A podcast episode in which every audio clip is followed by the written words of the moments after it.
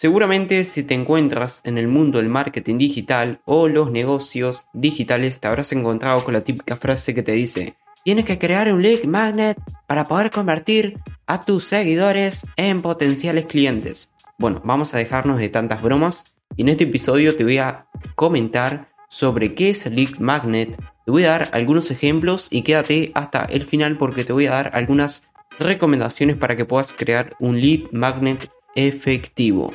Pero antes de comenzar, quiero comentarte de que si estás queriendo emprender, pero por algún motivo no has empezado, ya sea porque no tienes tiempo, no sabes por dónde empezar, o incluso no sabes cómo validar tu idea de negocio, recuerda de que me puedes contactar a través del formulario de contacto o el botón de WhatsApp que puedes encontrar en mi sitio web de facundocáceres.com para que yo con gusto te ayude a emprender lo más rápido posible. Sin más nada que agregar, ahora sí comenzamos con este episodio.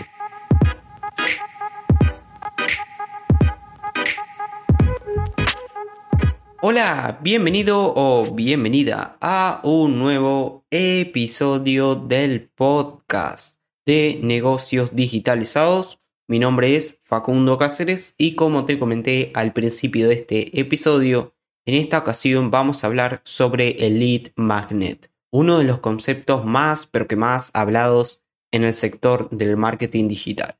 Pero primero que nada, te voy a decir la definición que yo tengo del lead magnet. En pocas palabras, sería un recurso gratuito que se le ofrece a ese potencial cliente a cambio de sus datos.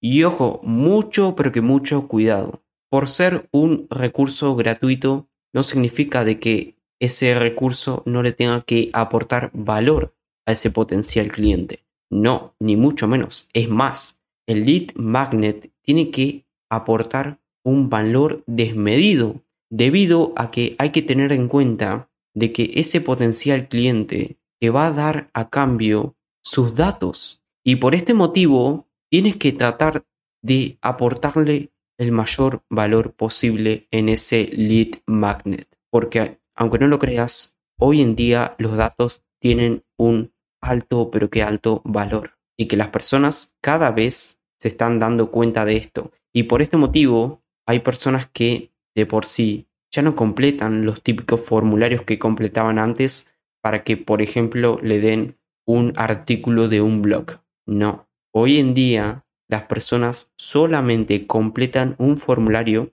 para obtener un recurso gratuito si es de alto valor. Y este sería el primer punto que quiero destacar, de que el lead magnet que vayas a crear tiene que aportar un valor desmedido, porque si ese lead magnet de por sí no aporta un valor desmedido, Dudo mucho de que las personas al final te dejen sus datos. Bien, ahora vamos a hablar sobre los tipos de lead magnet que existen al momento de grabar este episodio.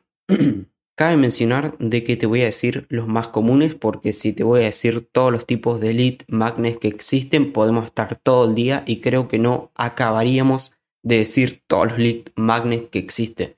Pero los lead magnets más comunes son un ebook, una clase gratuita, una infografía, una masterclass, un webinar, un curso y por último también una asesoría gratuita. Y cabe mencionar de que independientemente del tipo de lead magnet que vaya a ofrecer en tu negocio, es súper importante de que sea algo de muy alto valor, como te había comentado anteriormente, pero además que sea fácil de consumir. Porque, por ejemplo, supongamos de que creas un lead magnet que consiste en un curso que dura aproximadamente 10 horas. Dudo mucho de que una persona vaya a mirar todas las clases de ese curso, porque hay que tener en cuenta de que las personas cuando no pagan por algo, en la gran mayoría de ocasiones no lo suelen consumir al 100%.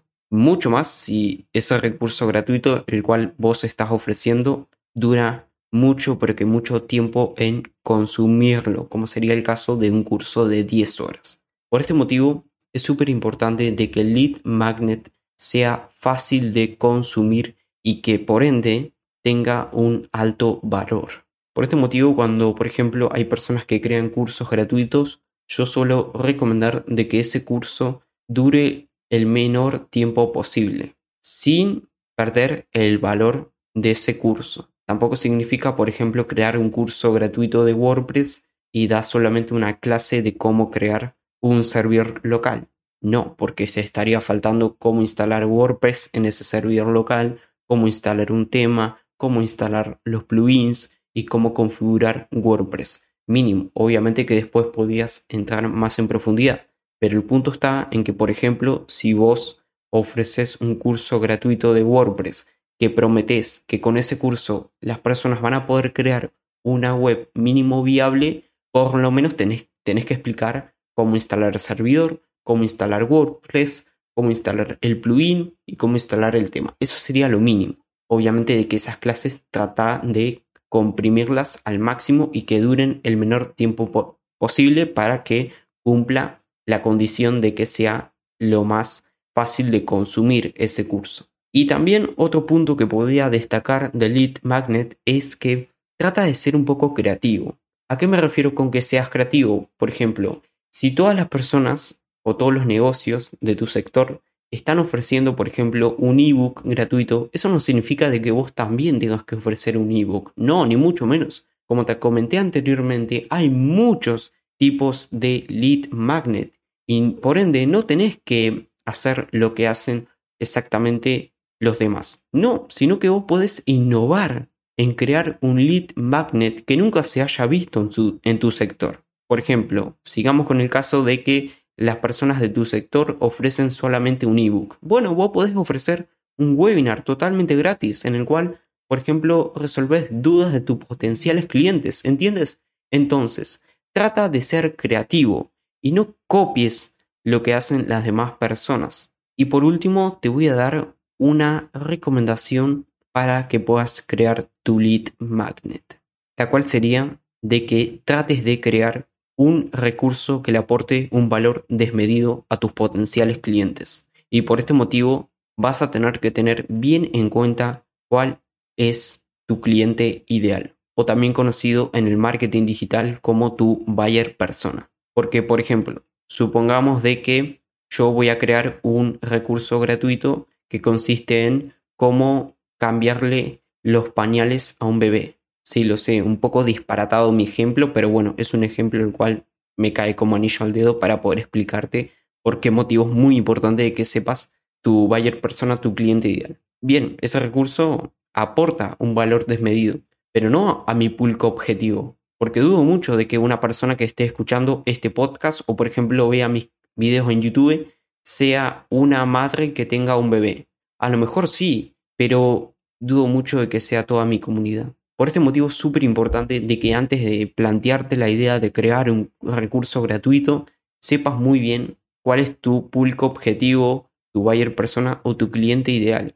Porque ahí vas a empezar con buen pie y vas a poder crear un recurso gratuito que realmente le aporte valor a tus potenciales clientes. No a cualquier persona, no, sino que a tus potenciales clientes. Y así obviamente de que al final las personas te van a terminar dando sus datos. Eso que no te quepa la menor duda.